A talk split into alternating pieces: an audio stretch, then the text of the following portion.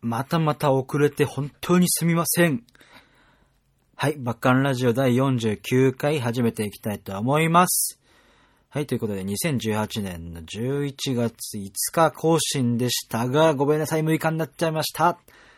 えー多分皆様が聞くのは7日になってしまうのかもしれませんが、いや、すいません、なんか、いろいろとちょっとドタバタしてまして、えー、なかなかね、この最後の最後なのにね、ちゃんとしなきゃって思ってるんですけど、難しい。人生とはまた難しいや。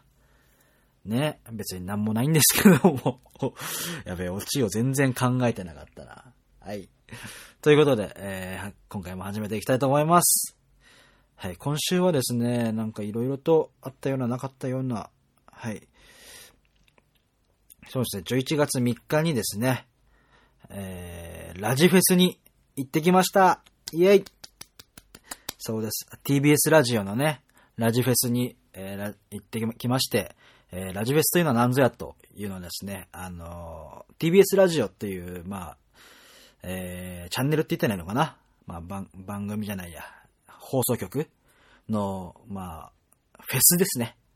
で、いろんなね、出展がされてて、で、えーラジオも、あの、番組がね、公開収録がある番組とかがいっぱいあって、で、私はですね、あの、その中で TBS ラジオの深夜番組、えージャンクという枠のですね、えー山里亮太の不毛な議論、南海キャンディーズの山ちゃんの番組の、えー公開収録が当たりまして、えー行ってきました。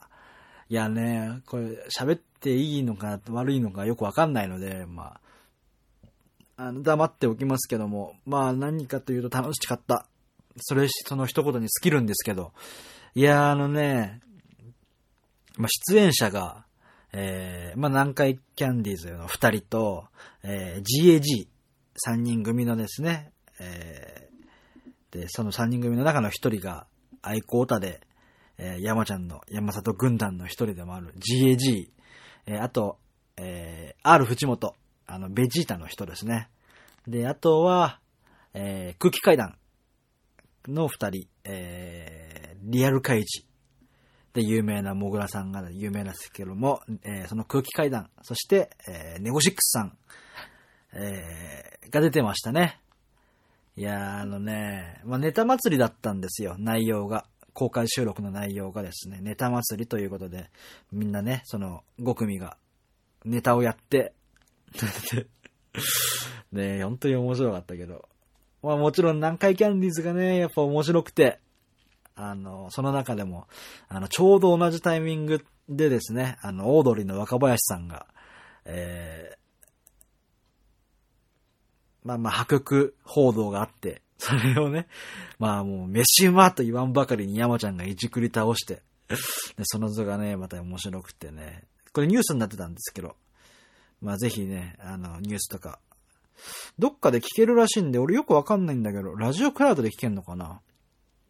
まあ TBS ラジオの多分、放送、放送じゃないや、ホームページに行ってくれれば多分わかると思うんで、ぜひね、あの、聞いてみてください。なんか R 藤本さんだけは、なんか、本当が嘘なのかわかんないですけど、その、まあ、契約上の都合で流せないということだったんで、カットらしいんですけども。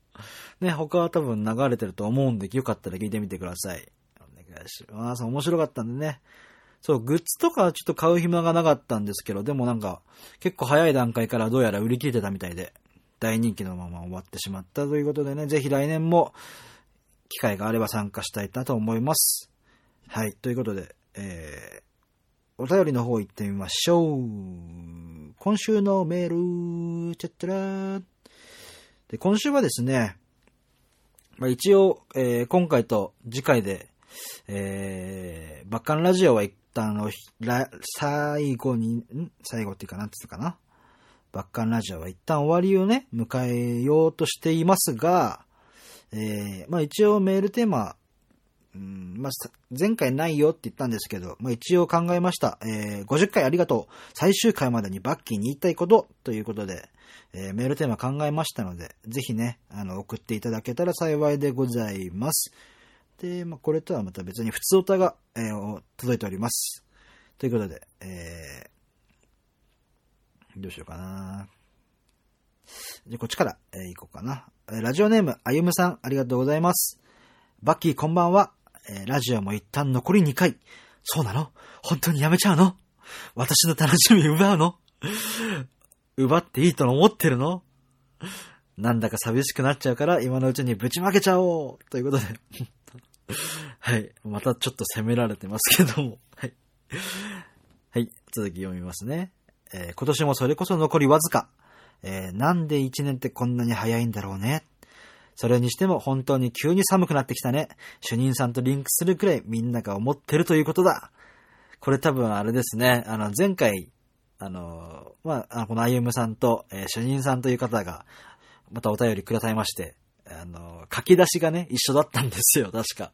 そのこと多分言ってらっしゃると思うんですけども。はい。えー、年末近くて繁忙期。えー、毎日残業が続いてるわけですが、てんてんてん。バッキーは休みの日何してるんですか？えー、私は友達、友達いないし、いつも一人、かっこ笑。なので、家でゴロゴロで一日が終わるパターンが多いのです。有意義に過ごしたいと思うのに一緒に過ごせる相手が、てんてんてん。バッキーが人恋しいとか言ってたり言ってなかったりしてるのがすごくわかる気がします。人に会いたい。それではでは、えー、寒くなってきたし、風邪ひかないようにね。ありがとうございます。はい。ということで、休みの日ですね。お休み何してますかね。でも最近はね、なんか、くっちゃねくっちゃねしてますね。食って寝て、ドラム叩いて、食って寝て、ドラム叩いて、の繰り返しですかね。なんかね、若い時は、若いっつってもまあ20半ばぐらいまでは、結構もう遊びに行ったりしてたんですけど、あの、ライブとかね、そういうこと、ライブハウスどっか、適当に、全然知らないバンドでも適当になんか、あの、入っちゃったりして、ライブハウスとかね、ちょいちょい行ってたんですけども、最近ね、なんか疲れが先行して、そう、ライブハウスに行くと疲れちゃうっていうのが、頭の中で、そう、もうリンクしちゃってて、でね、行かなく、本当にね、ライブに行かなくなりましたね。まず。そのお休みに限らず。そう。で、加えて、そっからどんどんもう家から出なくなって、出たいんですけどね。でもなんかね、疲れちゃうっていうとね、どうも億劫になってしまうんですよね。そうなんて、なんか本当に友達と遊ぶ以外は全然出ないっすね、家からね。うん。買い物も行かないしね。それこそ映画とかも全然行かないし。うん。無趣味みたいに思われるけど、でも本当そうだなくっちゃね、くっちゃねしてます。なおかげでね、どんどんリバウンドしておりますけども。いやいや、いか、ね。遊ぶと楽しいのは分かってるんですけどね。なんかほんと年取るのって嫌だなって思います。はい。でも、あゆむさんはで、まあ、そうか。お友達ね。まあ、遠くの地にお友達いるのが知ってますけども。ねまあ、そっか。遠くすぎ遠いから、ね遊ぶこともできないですしね。うん。でもなんかちょいちょいなんか、あの、ツイッターとかね、見てますけど、ドライブとか行ってるじゃないですか。うん、なんかすごいなと思うんですよね、結構。なんか俺も、まあ、車好きなんですけど、なんかね、ドライブすら行くこともなくなったね。なんか知んないけど。だいいなと思って、そら。あの、カフェとかさ、カフェとかも好きなんですよ。で、バーとかも好きだし、そう、で、散策も好きなんですけど、うーん、いかんせんね、もうなんか全ての理由において疲れてしまうから嫌だっていうね、に繋がっちゃってね。ダメ人間ですわ。はい。でも、うん、なんか、なんつったらいいのかな。あの、誘ってくれ、誘ってくださいよ、みんな。俺を。誘ってくれ。まあ別に俺も友達はいるけども、でもさ、やっぱこの30っていう年になってくると、やっぱ周りもやっぱ家庭とかあるし、ね、あの、誘いにくくなりますよね、どんどんね。で、結構さ、なんつうのかな、音楽で繋がってる人って、割と誘いやすいんですよね、俺の中で。なんで、あの、結構オタクの人とかは、あ、なんか、フランクというか、ラフな感じというか、に、逆、飲みに行けたりするんですけど、まあ、地元の子とかとは本当にね、全然、関わりなくはないけど、誘わなくなりましたよね。うん、なんか、家庭のある人から誘われたらいいよってなるけど、こっちから誘うことは一切なくなったな。うん。それはそれで寂しいですよね。なんか、昔みたいにワイワイガヤガヤしたいなって思ったりもするけど、でもね、年を取るってそういうことだなとも思うし、なかなかね、なかなかどうしてうまくはいかない。人付き合いも何でも。そうですね。あゆむさんとかもさ、あの、ぜひね、まあなんか、誘ってくださいとはなかなか言えないけども。でも別に誘ってくれれば行くけどね。うん、まあでもあの、なんだっけ。まあもう一人ね、あの、お友達いるでしょ？まあぜひね、あの、その人が帰ってきたりして、なんか、二人揃った時には、なんか、ね、呼んでくださっても全然行きますよっていう、ちょっとぐらいは。はい。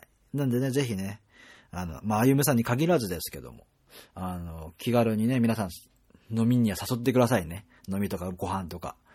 適当に誘ってくれれば、あの、足、足？違う。フットワーク軽いのは私の売りなんで、ぜひね、誘ってください。よろしくお願いします。ということで、あゆむさんありがとう。またね、次回も送ってください。よろしくお願いします。ということで、えー、もう一つお便りいただいております。はい。えー、神奈川県ラジオネーム主任さん、ありがとうございます。バッキーさんいつもお世話になっています。神奈川県ラジオネーム主任と申します。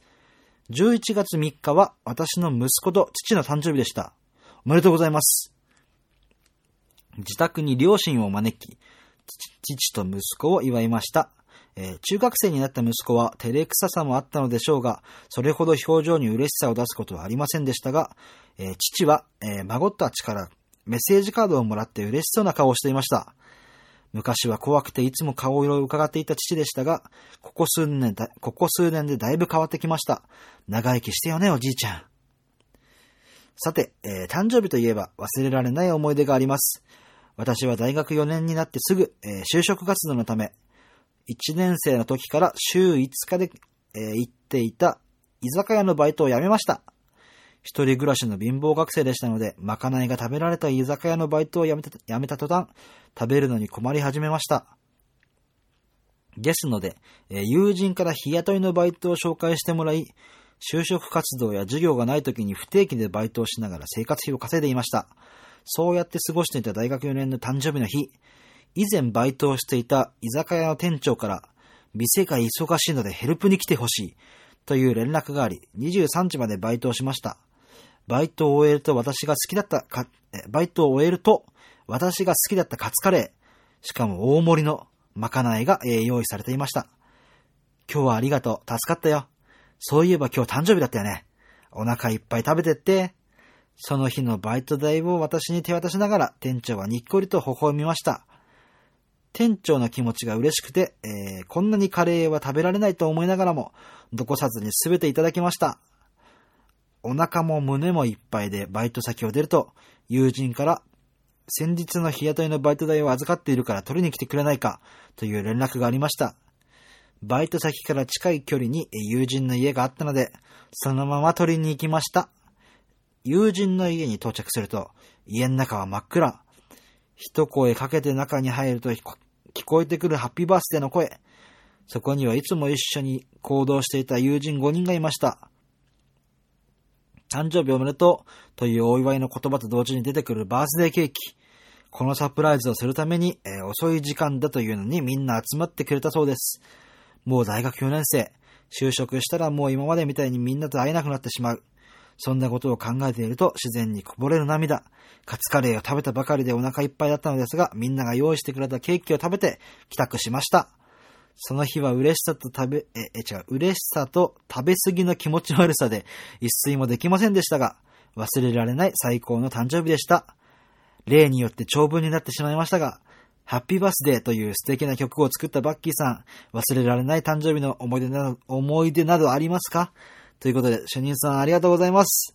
えー、クソ投げ もうね、主任さんお得意の、このね、ロング、ロングメール、ロング本話かメール、ありがとうございます。いやー、あの、誕生日ね、まずまあ、息子さんと、えー、お父様、お誕生日おめでとうございます。はい。えー、誕生日ね。誕生日なんかいい思い出のあったかな誕生日ね。うーん。なんかあった気がするけど忘れてますよね。ってことはないのかなえ、なんか急に悲しくなってきちゃった。でもね、あの、今年はね、あの、本当にね、なんだろう。すごいなんか一年、なんか自分の中で一年、この、この30歳前後っていうか今年かな？今年が割とその、人生においての転機でもあるのかなっていうぐらいいろいろとあった、あったっていうかまだ終わってないんだけど、まあ現状でもあったと言っていいほどの一年で、あの、まあ、なかなかね、メンタル的にもいろいろやられてまして、えー、やられてたんですが、そのやられてた中で、あの、そのね、いろんな人から、あの、お誕生日おめでとうというね、7月14日誕生日の日にいただきまして、で、まあ、そのね、言葉がですね、結構、あの、その病んでる俺の、なんつうのかな、まあ、心に刺さったというか、なので本当にね、今年はね、あの、すごい、あなんていうのかな、忘れられない一年というか、そうですね、誕生日的にもそう、あの、忘れられない一年となりまし、なりましたって終わってないんですけど、忘れられない誕生日となりましたね。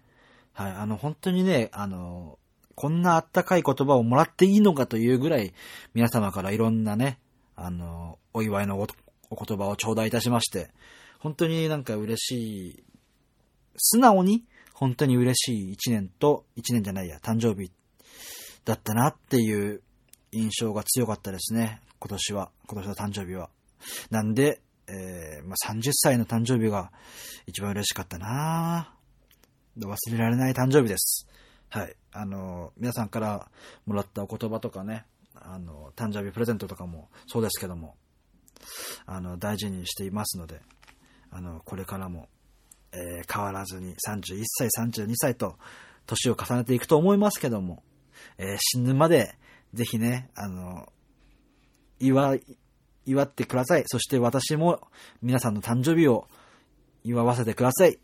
ね、皆さんね、元気でいきましょう。っていう気持ちを込めて、ハッピーバースデーという曲を作りました。はい。ということ、ここに繋がりたかったんですけどね。はい。ハッピーバースデーもね、あの、ぜひね、あの、ちゃんとした形で、あの、メロは全部できているので、あの、ぜひね、完成できればなと思います。完成した際にはね、あの、どっかで聞かせてもら、聞け、聞いていただければと思いますので、よろしくお願いします。はい。いやー。でもね、俺主任さんに言いたい。バイトを終えて好きだったカツカレー、ね、大盛りのカツカレーが出てきたわけでしょ？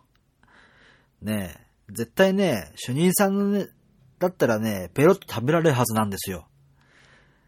それをね、なんかね、食べ過ぎの気持ち悪さで一睡もできなかったっていうのはね、これは嘘だと思う。あの、ほっこりメールに嘘だと思うとかね、もうダウトじゃないんだから嘘を見つけるようなことはしたくないけども、主任さんなら俺はね、大盛りのカツカレーぐらいペレッといけると思う。だからこれ、これ、これは俺嘘だと思うよ。そうですね。でも、ね、あの、いい、まあ、居酒屋のアルバイト先の店長さんとか、えー、いいね、ご友人5人のごご友人とかね、あの、いい人たちで、ばっかりで、あの、良かったですね、ということで、あの、本当に羨ましい限りで、そういう人たちがいるとやっぱりさ、なんか、こういうこと言ったらなんだけど、生きる糧になるんですよね。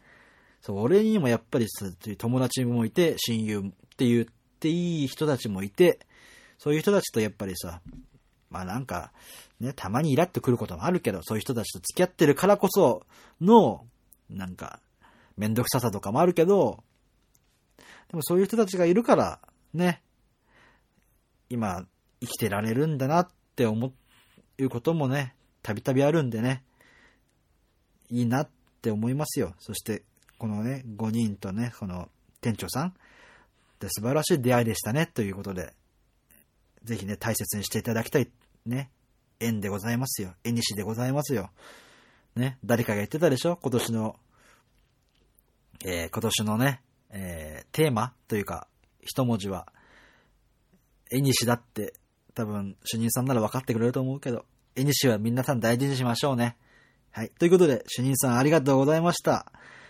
えー、あゆむさんも主任さんも、ぜひね、あの、来週、えー、最終回なので、お便りお待ちしておりますので、よろしくお願いします。はい。ということで、まあ、誕生日つながりなんですけども、あの、そうそう、ラジフェスの終わりにね、あの、ユージさん、えー、ユージックファイターのユージさんと、ユージさんが、えー、まあ、誕生日ということで、誕生日だったということで、えー、誕生日週間で、なんかツイキャスをね、日替わりゲスト、日替わりでゲスト変えてやってるみたいなんですけども、そのね、あの、3日目のゲストに私、なんか、呼んでいただいて、出させていただきました。本当にその説はありがとうございました。見てくれた方いますかね？結構あのー、なかなか難しい質問とかゆうじさんにされたり、でもなんかなかなか盛り上がったかなとも思ったりね。あの、まあ、ちょっと録画がね、ゆうじさんのやつ残ってないと思うんで、まあ、見れなかった方はちょっと残念なんですけども、そうなんですよ。結構、うん。いろんなね、話したいこととか、な割と話せたりしたのかなと思います。はい。で、まあね、あの、その後に、ユージさんに、あ、ユージさんってあの、まあ、ユージックファイターっていうのをやられてるんですけど、もともとはあの、私がスタッフをやっていたベギラマというバンドのボーカルさんでですね、そのつながりで出させていただきました。で、その、なんだっけ。そう、ツイキャスの帰りにね、あの、送ってもらったんですよ、途中まで。駅まで、途中駅まで。で、その間にね、いや、ゆうじさんって、あのね、完璧なんですよね。いろんなとこ。まあ多分本人からしたら完璧じゃないのかもしんないけど、でね、弱点がないんですよ。で、なんかどうにか弱点を探してやろうと思って でも探してやろうと思ってっつったらなんか、ちょっと倒そうかなと思ってるような人に見えなくもないけど、でそういう意味じゃなくて、なんかでも、なんか一つぐらい弱点ないのかなっていう、ただの興味本位でね、聞いてて、さが、で、それこそ本人とね、ゆうじさんって弱点ないんですかって本人に聞くぐらい、ね、あの、いろいろとね、あの、その後にオフレコですけども話してて、でもね、全然ね、あの人弱点がないんですよ。あの人それこそほら格闘技とかかじってらっしゃるでしょ？だから喧嘩も強いじゃない。で、歌も上手いでしょ？で、ギターも弾けるでしょ？で、曲も作れるでしょ？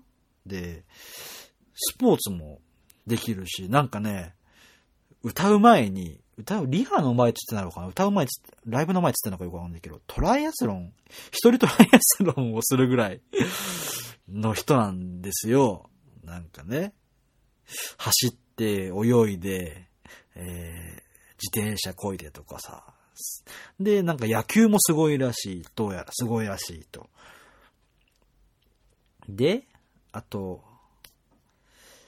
なんつっただっけな、なんか、そう、虫とかも全然苦手じゃないし、って言ってて、もうなんなら、なんなら苦手なのかって唯一、の、喉のために辛いものは食べないようにしてるらしいんです。別に苦手じゃないらしいんですけど。でも、それをね、話を掘っていくと、急にね、いやでもタバスコい、タバスコ一気飲みとかできるからなって言い始めて、いやいや、もうそれ弱点じゃないやないかーいって言って、ね、全然弱点が見当たんなくて、でぜひね、今後もね、ユージさんの弱点をね、どうにかね、あの、見つけたいなと思ってるんですけど。まあね、一つでもね、これね、命に関わることだから俺はできないと思ったけど、頭を触られることは、なんかゆうちさん嫌いらしいので。で、ノリとかで頭を触られるのも嫌いらしいから、もうこれはね、絶対俺はできないと思った。ゆうじさんに多分ボコボコにされてしまうので はい。で、これはできないなと思いましたね。で、あと、なんつってたかな？なんか砂浜、なんか海、波が引いた後の砂浜にできるプツプツみたいな穴がある、できた時のその穴が嫌いみたいな。その穴を見ると凶暴化するって言ってましたね、なぜか。よくわかんない、その、よくわかんない、その弱点なのかもわからないけど、でもそその情報は手に入れたんで、ゆうじさんを怒らせないように、ね、そ、それは覚えとこうと思って。はい。皆さんもね、怒られないように気をつけてください。怒られることなんてまずないけども。そう。ゆうじさん、声を荒げるとことかも見たことないからな。そう。怒ってるとことかも見たことないから。うん。ぜひね、ゆうじさんの弱点を、ちょっと探していこうかなと思ってますんで、はい。知ってる方はぜひメールください。よろしくお願いします。初めてね、ゆうじさんとがっつり喋ったな。まあまあまあ、オフレコでは、裏とかではね、もちろん喋ってるんですけども。あの、そのなんていうのかな。表立ってというか、そういうメディア的な話で言うと。うん。なん、まあ、なんでね、あの、本当に、あの、そうそうたる顔ぶれなんですけど、他の日のゲストが。そんな中で私を呼んでくださってね、ありがとうございましたということで、ゆうじさん本当にありがとうございます。はい、でね、あとなんかあったかなまあ、今日11月6日なんですけども、11月6日は私の大好きなメイビー萌えちゃんの誕生日ということぐらいであと特にないんだよなぁそうですね。なんか今週は、ね、いろんな、いろんなっていうか私のは界隈ですけども、好きな界隈がいろんなのがあって、バンドじゃないもんも今週金曜にツアーファイナルがあるらしくて、まあ私行かないんですけども。なんかね、いろいろ荒れてるみたいですけど、ね、炎上とかしないで平和に終わってほしいなって。なんかでもね、炎上する人の気持ちも分かってしまうから、あんまり口に出せないんですけど、口に出ては声には、声を大にしては言えないんですけど、なんかね、形はどうであれ炎上法、商法みたいなのは俺嫌いなんで。嫌いっていうか、まあ、ポジティブな炎上商法だったら、ポジティブな炎上商法なんてないな。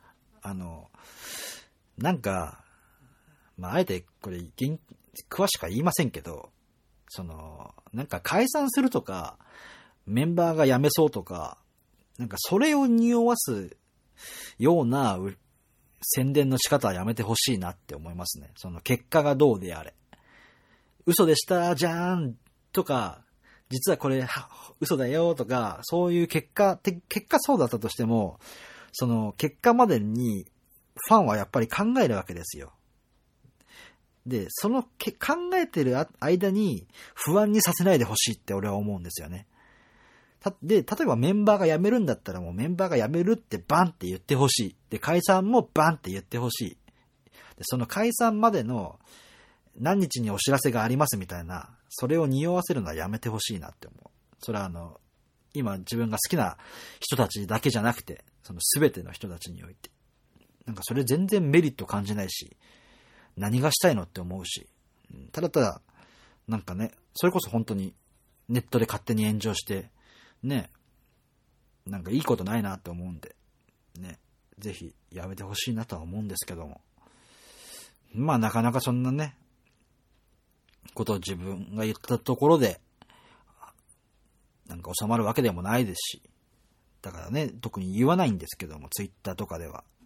本心ではそう思ってますと。だから今回のね、ツアーのね、などういう意図があるのかは知らないんですけど、私的には、なんかあんまり良しと思ってないなーっていう。普通にツアーファイナルをありがとうございましたでいいじゃんで。で、何かそういう含めたい意図があるなら、その、含めたい、違う、含みたい、なんか意図的なものがなんかあるんだとしたら、なんかね、もっと、うーん、明るくやってほしいなっていうところが正直な感想ですね。いくらアクトが良くても、ライブが良くても、なんかね、残念に、残念に思ってしまうんですよね。今まで考えてたの何だったの？とも思ってしまうし。うん、だからあんまりそういう、ね、まあ、繰り返しになりますけど、炎上商法みたいなのは私はよく思ってません。はい。でもそれが、だからって別に、応援をやめますとかとか、そういうことには一切なりませんけどもね。うん、いや、信じてるからこそやめてほしいんですよ。その一言につきます。なんで、えー、9日の、あれは、ただ単純にお金、ね、給料日前なんで行きません。はい。そんな感じですね。お、ちょうど30分くらい経った。はい、ということで、じゃあ、バッカンラジオ、えー、49回この辺で終わりたいと思います。はい。今回も本当にありがとうございました。最後に告知だけさせてください。えー、11月11日日曜日にですね、浅草ぶっ飛びというところで、えー、超火災会、えー、が行われます。えー、オープンスタート13時となっております。入場料が2000円プラス、えー、演者に投げ銭していただけたら幸いでございます。こちらのイベントフリードリンクとなっておりますので、ぜひね、あのー、飲み放題ですので、えー、ある酒、カラスぐらいの勢いで飲んでみてください。遊びにね、ぜひ来てください。で、こちらのイベントはですね、DJ での出演となっております。よろしくお願いいたします。あのー、初めての DJ やりますので、ぜひね、遊びに来てほしい。よろしくお願いします。そしてもう一本決まっております。えー、12月8日土曜日、えー、新宿ヘッドパワーであれ？新宿ヘッドパワーという場所でですね、えー、レディアントドールズ presents、ダリアタクマ生誕祭ということで、えー、レディアントドールズのダリアさんとタクマさんの誕生日をお祝いしに行きます。えー、オープンが16時、スタートが16時半となっております。えー、前売り2000円、当日2500円の、え、どちらもドリンク代別となっております。よろしくお願いいたします。こちらはカラーズフラッグのサポートでの出演となっております。ドラムです。よろしくお願いします。えー、どちらのライブも、えー、まあ、ツイッターとか、ツイッターのリップとか DM でも結構ですし、メールでも結構でございます。よろしくお願いいたします。えー、その他、ご意見、ご感想、ご要望、ご質問、何でも結構でございます。えー、メールの方にね、送っていただければ、ぜひぜひ採用いたしますので、よろしくお願いいたします。はい。あの、採用しないってことはまずないので、よ、え送ったら読みます。よほど不謹慎なことじゃない限りは。読みますので、ぜひ送ってください。よろしくお願いいたします。えー、アドレスこちらとなっております。bakkey.jr.gmail.com bakkey.jr.gmail.com となっております。よろしくお願いいたします。送ってちょということで、バッカンラジオ第49回、えー、この辺で終わりにしたいと思います。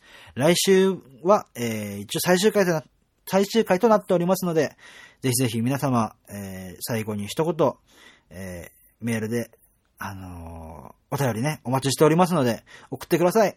ということで、バッカンラジオ第49回、終わり、終わります。ありがとうございました。